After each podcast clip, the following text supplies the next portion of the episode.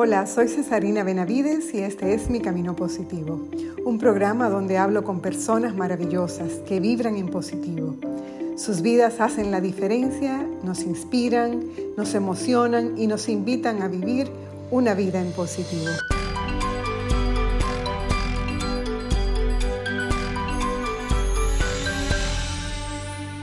¿Qué es un milagro? El milagro es un hecho producido por una intervención especial de Dios, que escapa al orden de las causas naturales por él establecidas y destinado a un fin espiritual. El milagro es signo de algo que Dios quiere manifestar a los hombres. No se requieren más que dos elementos para que se produzca un milagro, el poder de Dios y la fe de un ser humano. Cuando la fe de un humilde creyente se combina con el poder de Dios, es de esperar que acontezca un milagro. La fe auténtica produce auténticos milagros. Y es por eso que hoy me alegra compartir con ustedes esta conversación con este hermano tan querido.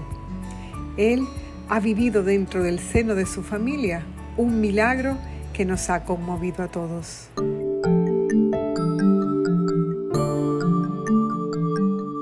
Conozco a Edmundo de mi parroquia. Él forma parte de las comunidades de parejas del Ministerio Kairos que Carlos y yo estamos acompañando en este momento.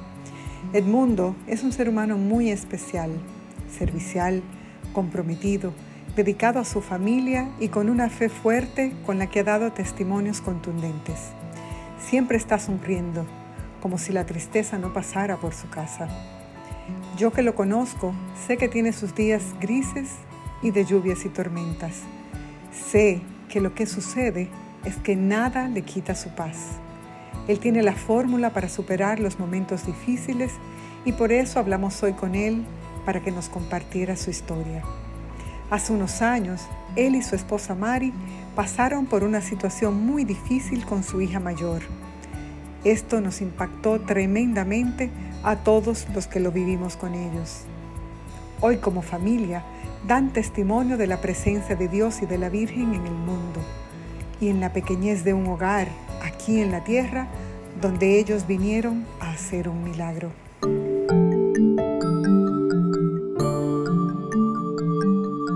Hola mi hermano.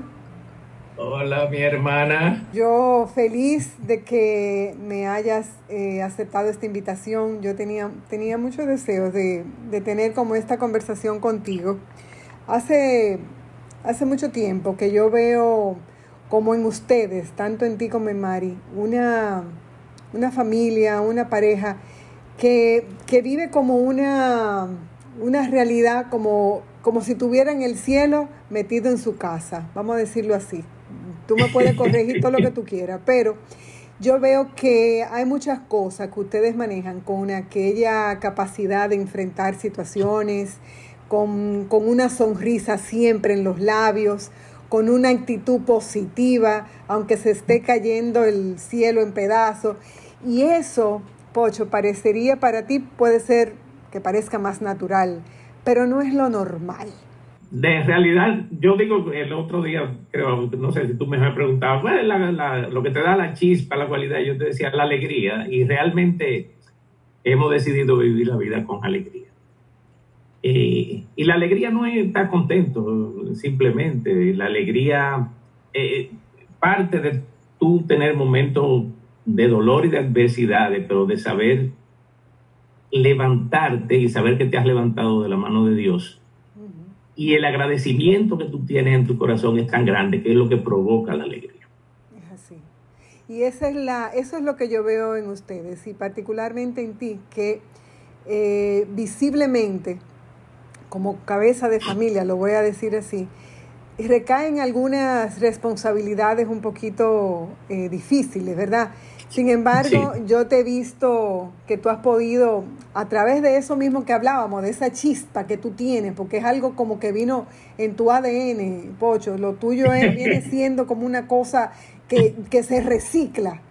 Y es muy chulo, es muy chulo, porque estar cerca o estar alrededor de personas como tú, puede, de repente te hace replantearte también o tu tristeza o tu humor del día o tu situación por la que tú estás pasando, porque tú dices, bueno, pero eh, todo, todo pasa, todo pasa, entonces todo importante es la actitud con la que tú lo enfrentes, ¿verdad?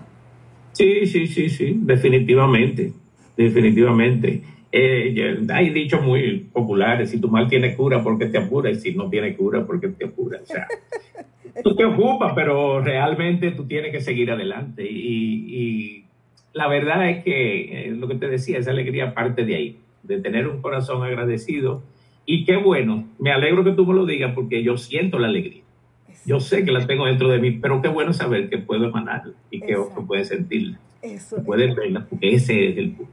Al final, yo siento muchas cosas de mucha gente, las recibo, y también yo quisiera que eso que yo siento tan grande, ese corazón eh, que vivo agradecido de tanto que he recibido, yo quiero que también otro lo sienta. Otro lo tenga. Y yo creo que tú lo haces, tú lo haces con tu estilo de vida, porque tú no solo contagias, sino que has contado eh, tu historia y cuentas tu historia eh, continuamente en cada cosa que haces, la forma como te conduces. Vas contando una historia y la gente va viendo que bueno, parece que Pocho está haciendo algo bien, porque siempre como que está contento, ¿verdad? Y, eso es, eso es algo que, da curiosidad y por eso estamos hoy aquí, porque eh, a mí me, parece que es interesante que podamos hablar de todas estas cosas y que podamos contagiar a otros, Pocho, porque no todo el mundo, eh, sobre todo en el tiempo que estamos viviendo, puede enfrentar las situaciones que estamos viviendo de la misma manera. Hay unos que lo tienen un poquito más difícil porque su circunstancia eh, no les ayuda. Sin embargo, y es parte de lo que te quiero, quiero que me cuentes esta noche, cómo, o sea, dentro de, todo lo que estamos viviendo, eh, no he visto que tú has perdido esa alegría. Entonces mi pregunta es, ¿cómo tú, o sea, cuáles son esos desafíos que tú estás enfrentando ahora? ¿Cómo lo estás haciendo? ¿Y cuál es la fórmula de Pocho? Para atravesar estos momentos difíciles? Bueno, eh, yo pienso que es sencilla porque no, el gran misterio es, como dice el dicho, yo me llevo mucho de los dichos de la gente, los dichos son muy sabios. Y la del dicho dice, si tú tienes limón y una limonada. Entonces, eh, si nos tocó vivir la pandemia, qué bueno que puedo reunirme y estar reunido con mi familia tantas horas al día qué bueno que eso que tú a veces añoras porque eh, te lleva el tiempo, el trabajo, el afán y tú lo extrañas, entonces qué bueno que ahora lo tengo y vamos a extrañar lo otro. Entonces, eh, tú te vas reinventando en el camino con lo que tienes en la mano. Definitivamente el misterio no es tan grande, es, yo pienso que es más la actitud frente a las cosas y a las situaciones. Eh, cómo las enfrentamos, cómo las vemos, sabemos que son un reto y sabemos que podemos vencerlas.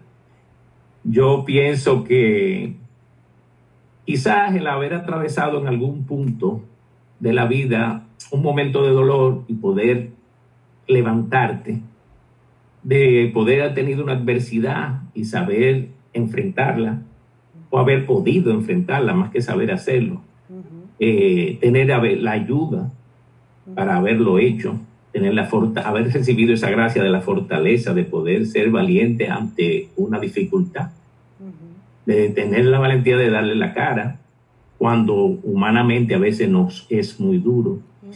Y eso no se puede hacer solo, definitivamente. Yo he recibido mucho, como te decía, de la mano de Dios, he visto su grandeza cada minuto y de la solidaridad de la, yo digo de mis hermanos, de la comunidad, pero en realidad yo siempre me gusta referirme a la humanidad, porque en la humanidad queda mucho, mucho, mucho, eh, eh, mucho que dar, pero se recibe, o sea, se siente, la persona a veces pensamos que no, que estos tiempos, que los tiempos de antes eran mejores, que está todo perdido, no, hay tantos corazones eh, compasivos, misericordiosos, tanto agradecidos que dan y tú te quedas espantado. Cuando tú tienes que ser el que recibe, tú dices, wow, yo no pensé que tú eras así.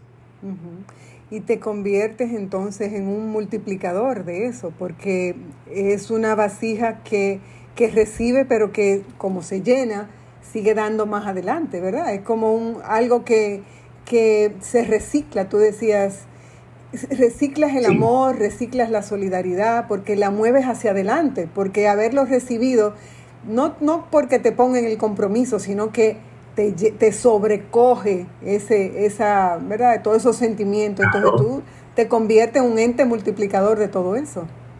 Definitivamente. Yo le doy muchas gracias a Dios porque a veces recibimos y pensamos que nos lo merecemos todo y, y, y, lo recibimos y, punto.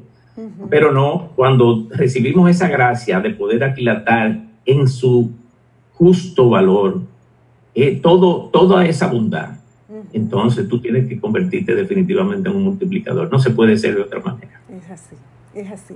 Venga, Pocho, ¿cuál tú crees que es tu mejor cualidad?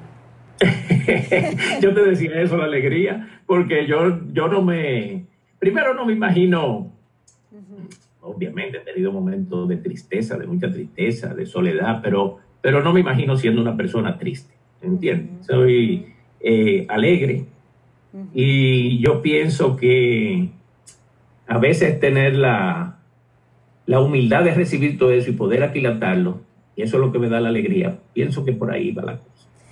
Tú sabes que tú hablabas, o estamos hablando, ¿verdad?, de que, de que todos enfrentamos situaciones difíciles y que mucho es la, la actitud con la que la enfrentamos, porque, o sea, definitivamente a todos nos toca nuestra, nuestro, ¿verdad? nuestra parte de tener momentos muy, muy felices y de momentos muy en baja, momentos como tú mencionaste de soledad, momentos de dolor. Pero a mí me gustaría, Pocho, porque sé que es algo que mm, has contado antes, pero, pero a mí no me deja de impactar. O sea, para mí es un antes y un después de cuando yo los conocí a ustedes. Eh, la historia de tu familia, o sea, eh, ese capítulo que vivió tu familia y que yo siento, yo siento, y tú me corregirás, que marcó también para ustedes un antes y un después. Y me gustaría, me gustaría que me compartieras, para aquellos que no conocen la historia y que yo sé que les puede pues, ayudar muchísimo a entender de, ese amor y de esa alegría de la que tú hablas en cualquier circunstancia.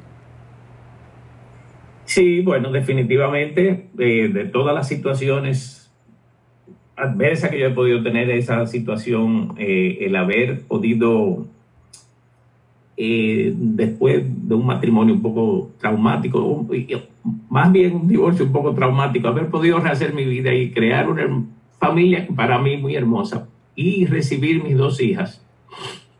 Eh, se presenta el evento cuando Gaby, que es la mayor, tiene seis años, que le da, la tenemos con unos dolores de cabeza y fue diagnosticada con un tumor cerebral. Eso definitivamente fue, yo creo que lo más retador que yo he tenido en mi vida. Fue un momento doloroso, de mucha angustia. Fue, he sumergido, ¿cómo te digo?, en un en una situación, en un vacío que yo no sabía por dónde era que yo iba a empezar. O sea, no sabía lo que iba a hacer. A pesar de haber sido criado católico y bautizado y todo, yo no estaba practicando tampoco en la iglesia. Pero bueno, el, yo puedo decir, sin temor a dudas, que siendo una situación tan adversa, tan dolorosa, eh, yo no cambiaría un minuto de lo que ha sido mi vida, incluyendo ese momento. Muchas veces digo, bueno, lamento que fuera Gaby que tuviera que pasar, que fuera el objeto de, de, esa, de ese suceso, pero para nosotros como familia finalmente eh, creo que fue una gran bendición y lo ha sido hasta hoy y creo que lo va a continuar siendo por el resto de nuestras vidas, porque a partir de ahí empezamos como padres a ocuparnos de lo que teníamos que hacer. Eh, fue complicado, poco de la mano de los médicos, fuimos guiándonos y bueno, nos fuimos fuera, Gaby fue operada por primera vez el primero de septiembre del año 2004, con apenas seis años. Mi niña chiquita de dos años tuvo que quedarse sola aquí con los tíos. Carlos, que era adolescente también, que es el hijo mayor de Mar. Y bueno, a partir de ahí empezaron esos eventos y después de esa cirugía, donde, eh, bueno, hay tantos testimonios que no, no es posible que lo contemos aquí, pero, pero sí se dio de una manera muy singular que fuimos a ver un médico y caímos en las manos de otro, que fue una bendición y ha sido hasta el día de hoy una bendición para nosotros. Porque Dios puso en orden divino todo aquello que nosotros no podíamos hacer en ese momento y no estábamos preparados para hacerlo. A partir de ese momento y de esa cirugía, entonces ya la volvemos a chequear los tres meses y ese tumor que había vuelto a crecer tuvo que volverla a operar. El 8 de diciembre del año 2004, o sea, con apenas tres meses de diferencia, día de la Inmaculada Concepción. A partir de ahí, entonces, yo tuve una conversación ya en cuidados intensivos con el médico que marcó mi vida para siempre. Yo logré que ese día Mari fuera a la casa. Ella no se despegaba de la cabecera de Gaby. Ese día ella, bueno, decidió ir un momento a la casa de su hermano, a descansar un poco y volver. Y casualmente el médico llegó y él y yo solos. Yo le dije, John, de hombre a hombre, dime qué hay. Y él me dijo, mira, ella va a pararse bien de esa cirugía y va a estar bien. Pero esa enfermedad es incurable. Ese tumor es un cáncer y es incurable, ya está en fase ya terminal. Y ella tiene de seis meses a un año de vida. A mí eso, ese momento me marcó porque creo que fue lo más doloroso que yo he recibido como noticia en mi vida. Y lo más fuerte, porque yo no tuve la valentía de decírselo a Mari. Yo eso me lo traje. Realmente fui yo solo nos mandaron a una habitación pocos días después y ya ahí en la habitación duramos esa vez como 15 días en la clínica. Y yo estaba constantemente angustiado porque eso revoloteaba en mi cabeza y, no había forma, yo no me atrevía a decirlo y no me atrevía a verbalizarlo ni a compartirlo. Yo decía, pero ¿cómo yo le digo esto a Mario? Y yo salía así de la habitación un día, yo salí y le dije, vengo ahora, voy a la cafetería, pero mentira, yo salía a tomar aire porque yo me ahogaba solo. Y ese día, caminando por los pasillos de, de la clínica, me tocó eh, ir caminando y me topo con una puerta donde dice capilla. Yo decidí entrar, eh, después de haberlo dudado un par de segundos, y iba a seguir, pero decidí entrar. Y cuando llegué allí, eh, me hinqué en el primer banco que encontré y empecé a llorar. Yo lloraba desconsoladamente, pero no sabía por qué. Eh, lo más natural era que yo le dijera a Dios que le pedirle por mi hija, pero realmente yo estaba allí, Cesarina, cargado de rabia, de ira, porque cómo me estaba pasando eso a mí, por qué mi hija, por qué mi niña, o sea, eh, yo no entendía, yo no lograba comprender qué me, por qué estaba pasando aquello. Y yo no era capaz de preguntarme por qué no yo, pero imposible. Cuando yo logré dejar de llorar y empecé a, logré verbalizar, yo en ese ambiente tuve un encuentro con el Señor, pero fue un encuentro donde yo solo empecé a pelear con él. Yo lleno de, rabia y de ira, yo le decía, yo le inquiría, yo le decía que él era el injusto, que, que eso de que había sido el más justo, que, que eso era un abuso tomar a mi hija, que, que si él se había hecho hombre, que bajara, que como hombre lo podíamos resolver. Finalmente, días antes de ese viaje, donde se hizo esa cirugía que me tomó de sorpresa, esa segunda, porque no, no lo esperaba. Yo había estado aquí en casa de la Anunciación con una amiga, y al final de una misa, ella me había invitado. Y ella me dijo, mira, cuando mi hijo tuvo al morir, ya finalmente no murió, porque ellos consiguieron el riño de su hijo, pero ella me dijo estas palabras. Su papá se lo entregó al Señor y le dijo, mira, no importa lo que pase, yo te voy a seguir amando. Él es tu hijo, te lo puede llevar. en ese momento que yo peleaba con el Señor en ese recinto, esas fueron las palabras que vinieron a mi mente. Y entonces yo empecé otra pelea, más grande, porque yo le decía, entonces tú quieres que yo te entregue mía. Un Dios en que yo no conozco, que yo no amo, que yo no creo, que yo... Y empecé a decir, ¿cómo yo me voy a desprender de mi hija? Eso fue yo no sé qué tiempo yo duré allí, pero el desprendimiento que yo tuve que hacer, hasta que yo no logré caer de rodillas y entender que yo era impotente, que yo no tenía el control sobre lo que me estaba pasando, yo decía, bueno, solo tú puedes hacerlo. En ese momento que yo caí, yo le dije, yo te entrego en este momento a mi hija, esa que tú me diste un día. Y recuerdo que fue con esa palabra, yo le dije, esa que tú me diste un día, yo te la devuelvo. A partir de hoy, si tú la dejas en la tierra, yo voy a ser el administrador de su vida. Pero si tú te la llevas, no importa lo que pase, yo te voy a seguir amando. Fue un giro de 180 grados de cómo yo entré allí a cómo yo salí. Fue en la dirección totalmente opuesta. Yo no oí la voz del Señor. Yo no sentí su respuesta. Yo solo sentía sobre mí una mirada impávida, tranquila, que me miraba con dulzura y no decía nada, me escuchaba. Yo sentía ese hombro yo necesitaba para hablar ahí a mi lado.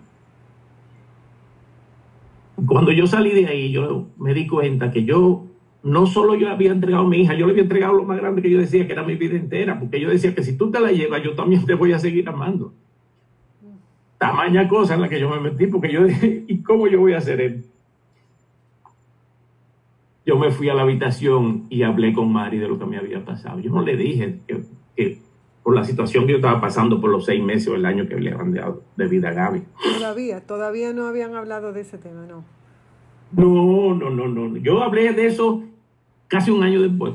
Ay, wow. Yo no, yo no me atreví nunca a decírselo. Cuando yo vi tantos milagros, cuando yo vi tan llevado tan de la mano de Dios, cuando yo necesitaba, Cesaría, yo me sentaba a orar en momentos. Eh, yo recuerdo, eh, bueno, quería terminar esa parte porque eh, yo le dije a Mari, mira, tenemos que estar juntos en esto. Estas son situaciones que desbaratan familias, las rompen, las desunen. Los hombres no somos dados a enfrentar estas situaciones, se nos derrumba el mundo. Si yo no tengo tu apoyo, necesitamos que estemos juntos en esto. Ella no me respondió de una vez, María vivía haciéndole rosario a ella. Yo creo que fue al día siguiente. Tú sabes que estamos juntos. A mí en ese momento, yo recibí la paz que yo necesitaba. Y empezó un camino que ya veníamos trillando sin darnos cuenta, pero ahí empezó unido en ese momento un camino donde nada era más que nosotros dos.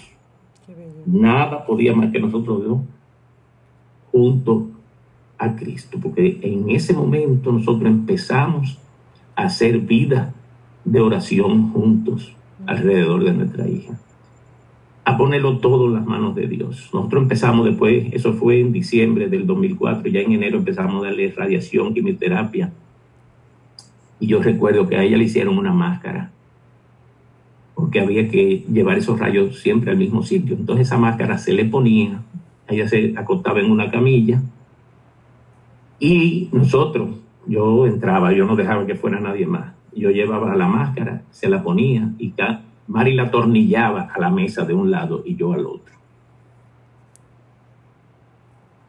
Para mí todavía yo veo esa, ese, esa, esa foto pasa por mi mente y para mí eso era desgarrador, dejar a, Gaby sola ahí adentro, recibiendo fuego, porque eso es fuego, para quemar la célula maligna.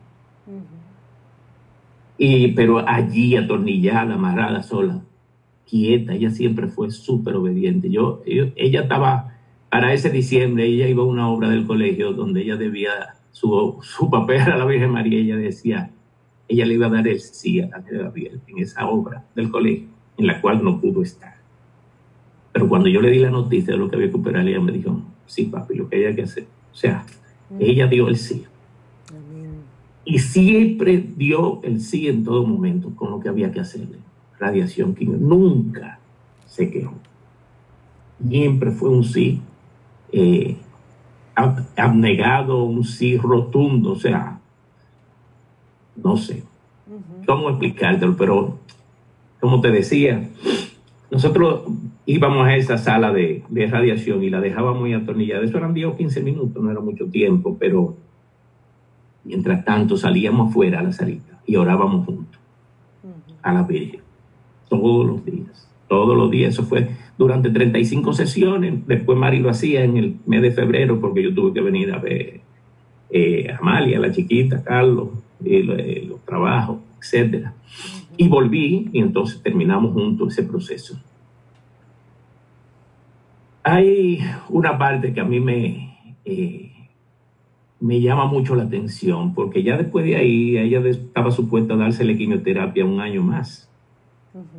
Pero se le dio el primer mes allá, era en pastilla, y nosotros regresamos a Santo Domingo y estábamos supuestos a dársela aquí. Eran cinco días, se tomaba la pastilla, descansaba 28 días y volvía a dársele cinco días, así mensual, hasta completar un año. En ese proceso, en la espera del segundo mes para dársela aquí, me llamó un señor que quería venir a mi casa. Yo, él se identificó, finalmente yo más o menos, eh, había muchas personas que llamaban. Hecho, una persona que yo siempre me negué a entrar a mi casa. Yo no sé por qué, pero mi corazón me decía que no podía entrar a mi casa. Y yo no, no, no puedo explicarlo todavía. ¿Por qué? Sin embargo, ese señor llamó. Yo lo identifiqué, era hermano de una persona que yo conocía y le dije que viniera. Pero en definitiva, él vino con un testimonio muy grande, fuerte. Y él lo que me decía en definitiva, mira, tú estás matando a tu hija con ese tratamiento. Quítaselo. Deja que hay un tratamiento en Ecuador que se le fortalece el sistema inmunológico y pelea contra el cáncer y esto. Él me dejó con grandes dudas, porque era muy lógico lo que me decía. Pero entonces yo volví a tener un momento de oración muy fuerte con el Señor. Yo sabía que la única forma de no darle tratamiento era si las plaquetas de ella no estaban en niveles normales. Y entonces yo, con aquellas dudas, un día me caigo de rodillas y le digo, Señor, tú sabes que yo soy lo más bruto del mundo. Yo no sé, yo no puedo decirte ¿Qué yo voy a hacer? Si yo le quito el tratamiento y mi hija se muere, voy a decir que fue porque lo quité. Si se lo doy y se muere, fue porque se lo di. Yo necesito una señal y tú sabes que la única forma de no darle el tratamiento es que le bajen la plaqueta. Yo soy bruto. Tú tienes que darme señales claras. Dime qué yo tengo que hacer. Y yo empecé a orar. Por eso, todos los días. Cesarina, el día que había que dar las plaquetas, se le hicieron eh, el tratamiento, se le hicieron los análisis. Yo tuve que ir a Santiago una actividad y ella se había pasado el día eh, eh, sangrando de un dientecito, no paraba el sangrar. Y cuando fueron a hacerle los análisis, ella tenía de 150 mil, que es el mínimo de la placa, ella, ella tenía 3 mil, tuvo que internarla. Ella no tenía ningún síntoma, ella entró bailando a la clínica, pero no podía tener contacto porque tenía hasta un golpe, hacía que ella se fuera pensando. Era licuada, estaba. No hubo forma de, darle el tratamiento. Hubo que ponerle plaquetas que aparecieron milagrosamente esa noche. Después ya, ya yo hasta descubrí de quién eran las plaquetas. Años después, dando un testimonio, una, persona empezó a llorar al lado mío que él la había donado para un tío y no lo pudieron dar porque murió el tío esa noche y las plaquetas se quedaron en el plato de salud. Y mira cómo obró para bien. La paqueta de ese hermano fueron para donde mi hija.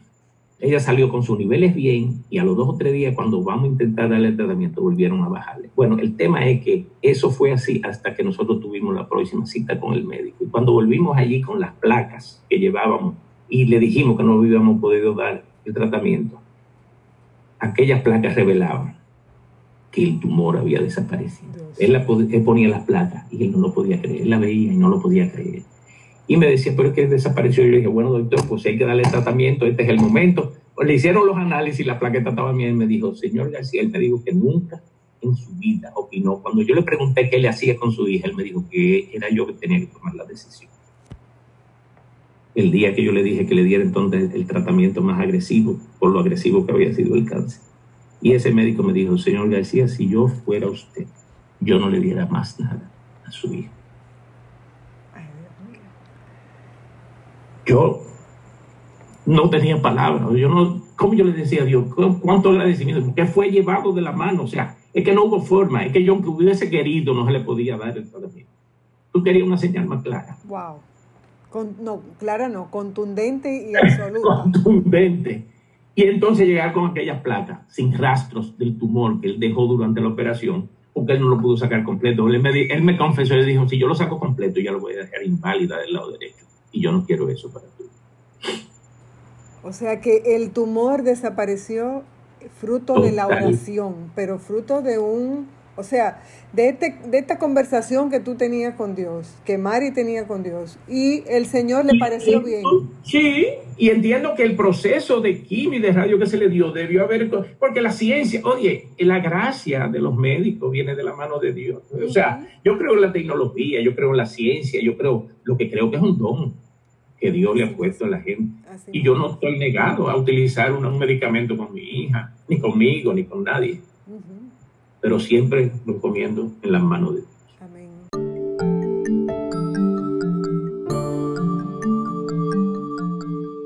Hay dos formas de ver la vida.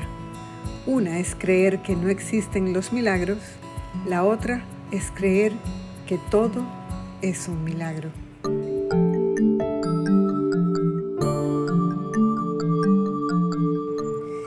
yo, yo conozco esa historia, pero la parte que tú no me contaste, pero que yo quiero como redondear ese testimonio, es con la actitud de Gaby.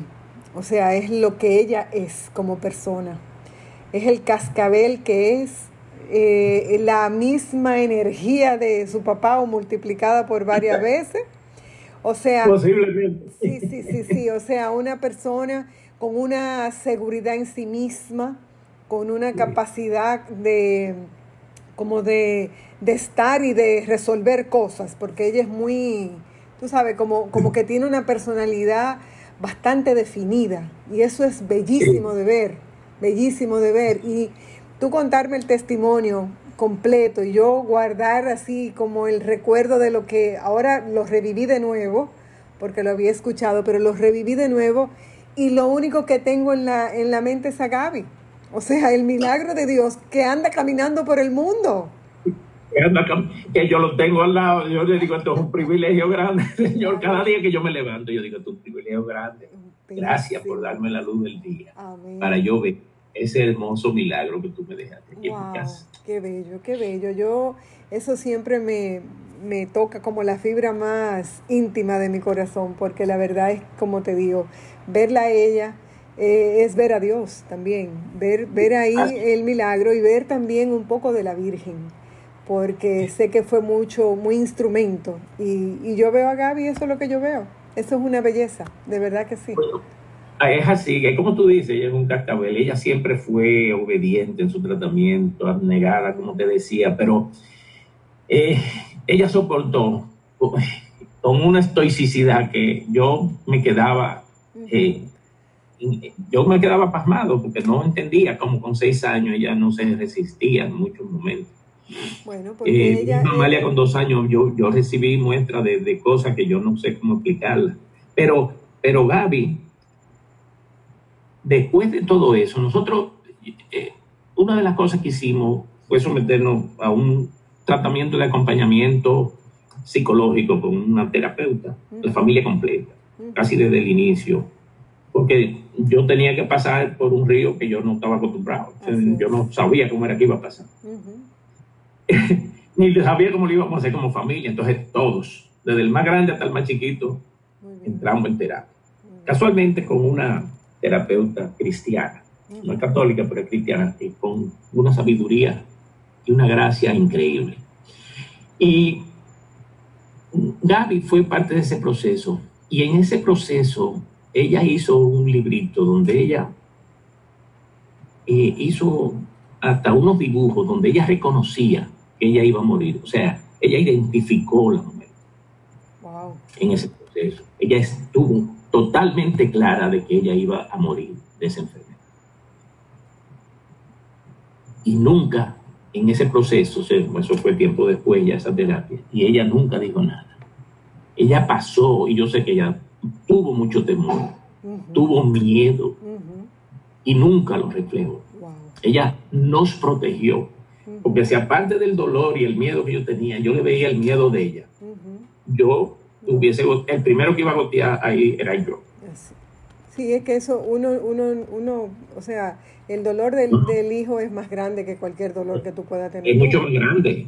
Yo recuerdo el, el, primer día de la radiación y la quimio, que veníamos en el carro de regreso y ella vomitó en la parte de atrás del carro y yo le dije a Mari, si esto va a ser así, yo me voy a morir primero que ella. Oye, Cesarina, yo le lo pedí a Dios, Javi, Javi jamás, jamás tuvo un síntoma de jamás. Eso fue el primer día y se acabó. Y fueron 35 sesiones, de lunes a viernes íbamos durante dos meses. un mes y pico. Y, pero ella rebasó, a pesar del miedo, y supongo que también protegiéndonos, con una tranquilidad, con una estoicidad y con una alegría que yo muchas veces no podía creerlo. Ella es un cacabel, así como tú la ves, eh, eh, Gaby, y se desvive por el otro. Ella. Muy servicial también. Estuvo mucho acostumbrada a que estuviésemos atentos a ella. y, y, eso se nota, pero, pero ella vive feliz, ella vive una vida con un desparpajo, ya ella no piensa en eso, ella no, para ella. Y en esa etapa donde ella fue rebasando eso, y esos primeros tiempos, esos primeros meses, nosotros a veces salíamos de paseo estando en Miami o incluso aquí nos pasó.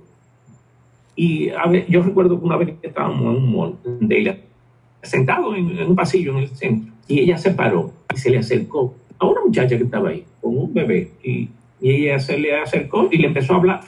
Yo, me quedé y yo cuando veo que la conversación como que empieza a coger fuerza, me le acerco y digo, dime mi hija qué está. Ah, no, estamos conversando y yo veo que la señora está llorando. Ay, Dios mío. Y digo, yo la puedo ayudar, le pasa algo. Yo pensé que Gaby se había acercado porque la vio llorando. Dice, no, que su hija me acaba de dar un testimonio y yo estoy pasando una situación y yo, usted no sabe lo que esto significa para mí. O sea, ella se paraba a hablar con la gente desconocida y empezaba a dar lo que Dios le regaló. Yo no sé, tranquilidad, paz, eh, palabra de consuelo, no lo sé. Yo simplemente... Eh, ella vivió una etapa ahí, como un año, dos años, donde era como un don. Ella se le acercaba y tú podías jurar que esa persona tenía problemas y necesitaba una palabra de aliento o un abrazo. Pero era incomprensible para mí. Pero yo decía, bueno, Dios te está utilizando como un instrumento. Así mismo es. Y yo no soy quien para alejarte de que tú te le acerques a alguien. Yo tenía cuidado, pues no sabía dónde se metía, pero bueno, la dejaba, ¿tú entiendes? Y ella fue un proceso fue un proceso fuerte, pero descubrí que ella recibió una gracia muy grande. Ella recibió una gracia muy grande porque ella a cualquiera que le da un abrazo, que le tiene una palabra, le da una palabra de aliento. Eh, eh Gaby para mucha gente eh, ha significado en un momento dado eh, la alegría en medio de la tristeza. O sea, ella es capaz de, de ver flores donde los otros están viendo no sé. Bueno, yo pienso, yo pienso que tengo que invitar a Gaby a este, a este programa para, para que me dé la versión desde su óptica. Me va a encantar. Mira, Pocho, yo, yo sé que por eso te quería como preguntarte sobre ese tema, porque para mí yo los veo a ustedes así, o sea, como una familia que ha superado lo, digamos, una de las cosas más fuertes que una familia puede enfrentar y que lo que hicieron fue como si hubieran brincado y caído más, todavía más em, firmes, ¿verdad? Firmes eh, en todo el sentido de la palabra, como familia, como instrumento también, como tú dices, porque así como tu hija, también tu esposa, también tú, son personas que son muy, muy dadas al servicio a, darse al otro, a estar pendiente que el otro necesita y demás. Y eso, bueno, es una forma de ser maravillosa, pero también eh, de alguna manera como que se, se, ve mucho hacia afuera. Entonces mi pregunta, mi pregunta ahora para Pocho, o sea, ¿qué Pocho tiene como de, no de frase, sino como de una motivación interna? ¿Con qué se levanta Pocho para poder seguir como cada día, se levantó, arrancó el día. ¿Qué se dice Pocho a sí mismo para que ese día sea maravilloso? Gratitud. solamente gratitud. En mi corazón, en mi mente, en mi vocablo no cabe otra cosa que no sea gratitud. Gracias Señor porque me diste un nuevo día de vida. Gracias Señor porque mi familia está sana. Gracias Señor por el sol. Y si hoy es día de lluvia, gracias Señor por la lluvia. Gracias por todo lo que pasa a mi alrededor. Porque todo de una manera u otra obra para mí. Así es. Yo tengo una gran satisfacción. Gaby está estudiando una carrera de hotelería que es mucho servicio al público. Lo que le gusta es eso, darse. Para nosotros, tal como tú dijiste, pintamos a ser una familia que desde el inicio Dios, que había bendecido esta unión de María y mía, eh, ha sido maravillosa durante estos años y hemos salido fortalecidos. Acabo de tener una gran satisfacción. Mi hija chiquita Amalia fue hace como un mes a España y está estudiando enfermería, que es una carrera de vocación. Wow. Eh, eso lo dice todo. De, servicio, sí. O sea, yo estoy, yo me quedé wow y no lo entendí, como que no la veía, pero sí, sí. Entonces, gratitud.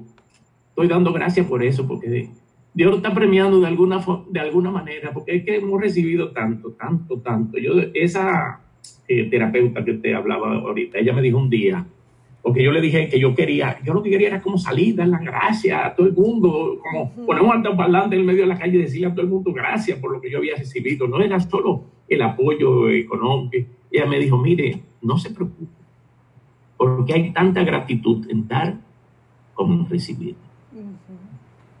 Wow. Y cuando yo rumié aquella frase mucho tiempo, yo entendí y cuando yo tuve la oportunidad de dar, yo me di cuenta con cuánto agradecimiento la gente daba. Yo no lo entendía, pero eso lo comprendí un día.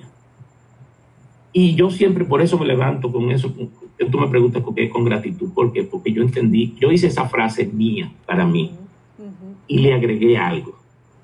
Y desde entonces esa es mi frase de batalla.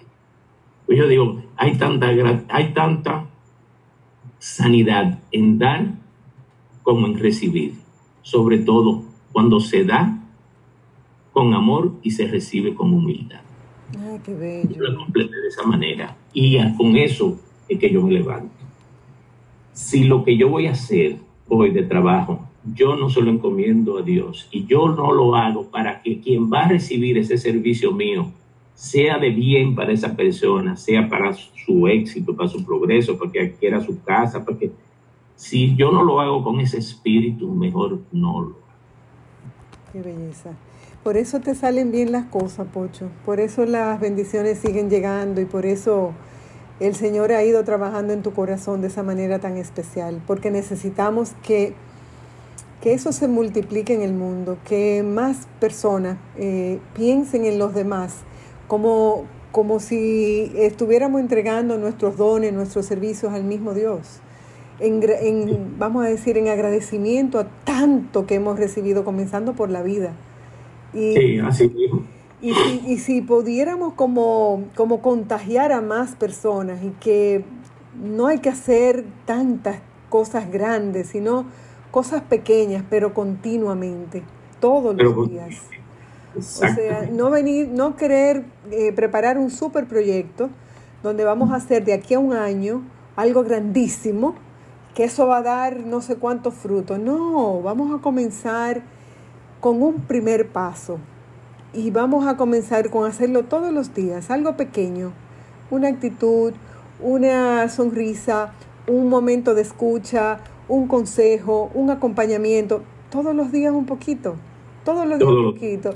Y eso definitivamente cambia el mundo, Pocho, eso cambia el mundo. Bueno, yo, yo creo que sí pero por lo menos a mí me ha cambiado, me ha cambiado la vida. Y yo creo que de alguna manera eh, mucha gente con la que yo interactúo, porque me toca interactuar con mucha gente todos los días, eh, gracias a Dios ha podido recibir parte de eso. Y yo he podido recibir mucho. Desde que yo hago eso, recibo más. A veces tú tenías interactuado con una persona y no pasaba un saludo y quizás eh, hasta de mala gana lo hacía uno, lo hacía el otro y tú no sin embargo, yo desde que salgo de mi casa, en mi carro, yo monto a Dios al lado, en el asiento del lado. Vamos conversando. Ah, a mí me dice, pues puedes decirlo, pues me voy hablando, pues yo voy conversando. Yo le digo, ahora te la... Y yo trazo mi ruta y a veces recibo una llamada que me desvía. Digo, caramba, ¿y por qué me estará desviando? Cuando vengo a ver, el plan de Dios es perfecto y me hace una ruta perfecta, como yo no la tenía programada. Así lo sabes. Y, y, voy a un trabajo y recibo un pago, cuatro o cinco mil pesos, y lo pongo ahí en el medio del carro. Le digo, gracias, Señor, porque por hoy el pan de mi casa tú lo pusiste hoy sobre la mesa. Qué belleza. y eso que yo hice con esa persona ahora lo hago con todo el amor del mundo, porque, eh, como te digo, esa es la palabra con la que yo me levanto, gratitud. Y todo lo que hago, lo hago agradecido. Qué belleza. A veces no es, quizás no estoy haciendo ni siquiera el trabajo que más me gusta, sino es la forma que más me gusta hacer. Exactamente. Bueno, eso es lo que, lo que realmente eh, importa porque al final nos toca hacer a veces así cosas que, que no necesariamente la elegimos, sino que Dios las elige para nosotros. Y las elige, nos elige porque nos necesita o porque de alguna manera otra persona necesita de nosotros y nosotros todavía no nos hemos dado cuenta. Entonces él como que medio, medio altera el GPS y, y recalcula, recalcula la, la ruta de nosotros para que lleguemos donde tenemos que llegar. Así mismo, para que lo sepa. Bueno, pues mira, ahí te voy a hacer eh, ahora cuatro preguntas que son, la puedes responder así como con una palabra o con una frase. No tiene, es, es, como eh, preguntitas rápidas. ¿A qué tú le temes? Uy. a un día perder la fe. Wow, ok. Ya es momento de renunciar a qué a las pocas cosas que estoy apegado en el mundo. Pocas, son muy pocas ya, pero yo creo que es tiempo de renunciar. Yo tenía una vida bastante plena y, y yo creo que me siento completo. ¿Qué te hace reír? Todo, la naturaleza, mis hijos, las cosas. Yo me río casi de todo lo que veo. me agrada. ¿Qué es fácil para ti? Darme, recibir y compartir. ¿Qué es difícil para ti? Vivir solo. ¿Qué es lo que evitas? El fracaso. ¿Qué es lo que invitas a tu vida? La alegría. Ok. Bueno, pasate la prueba. pasate la prueba. Pues mira, pues, yo pienso que, que hemos dejado como una hemos tenido una conversación que yo hace tiempo, como te dije al inicio, quería tener contigo. Quería como de alguna manera dejar esto para que lo escuche mucha gente y para que escuchen lo que es posible cuando nosotros ponemos eh, el corazón disponible para que Dios obre en él. Y como tú decías, eh, recibir con humildad y dar con abundancia. Y yo creo que esa fórmula me ha encantado, me ha encantado esa fórmula. Creo que que hay que replicarla, hay que patentizarla, Pocho. Vamos a ver qué tú puedes hacer con eso. ¿Qué tú crees? bueno, nada, ejercerla para que otros la vean, porque, no podemos hacer más nada. así mismo, así mismo. Pues yo te pediría para, para despedir esta conversación, Pocho, que me dieras un, como un mensaje positivo, algo que, que tú quisieras que los que nos escuchan pues recibieran de, de ti en este tiempo que estamos viviendo con tantos retos? Mm, sí, bueno. Eh, primero darte las gracias por la oportunidad, Cesarina. Para mí es un honor, de verdad, que tú pensaras en mí. Y, siempre aprovechar la plataforma, porque como te digo, siempre vivo con un corazón agradecido. Quiero dar gracias a todos que estuvo a mi lado. Hay mucha gente que no la conozco y posiblemente puedan oír esto. Y gracias, siempre estoy agradecido de todo. ¿Qué yo podría decirle a alguien que ellos no sepa? Todo está dentro de tu corazón. Sumérgete, busca. Dios completo está dentro de ti. Y tú tienes toda la gracia, has recibido todos los dones. Tú eres un ser completamente único.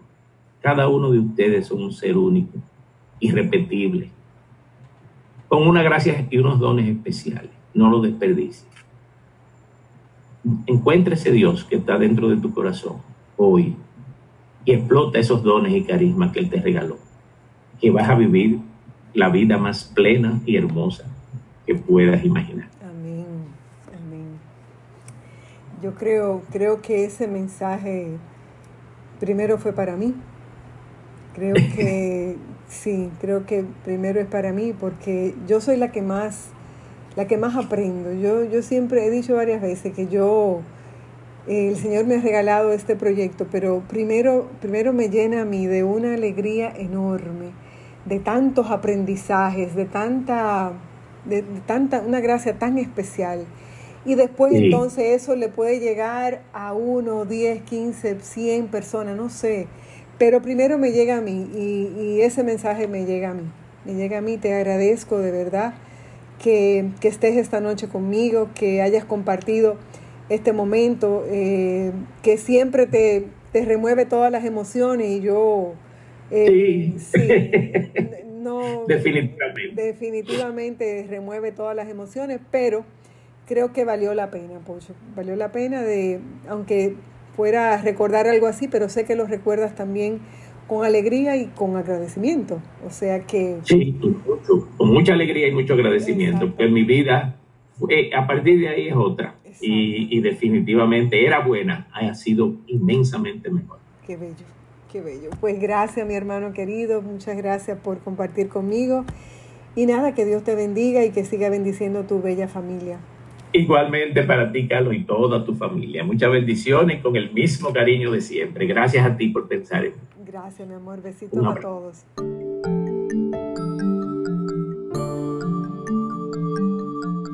Lo más increíble de los milagros es que ocurren y ocurren todos los días.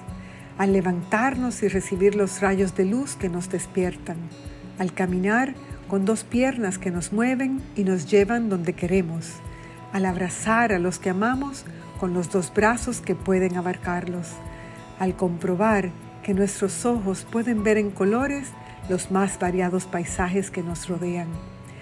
La vida misma es un milagro y así hay que vivirla. No desperdicies tus energías en cosas que no te aportan nada. No pierdas tu tiempo en asuntos sin sentido o echando pleitos con molinos de viento. Toma cada día como una oportunidad de hacerlo mejor, de contribuir al bienestar de alguien de ser apoyo y columna para aquel que se tambalea. La vida con propósito es lo que te dará sentido y fuerza para desde la pequeñez de tu espacio transformar el mundo una acción positiva a la vez.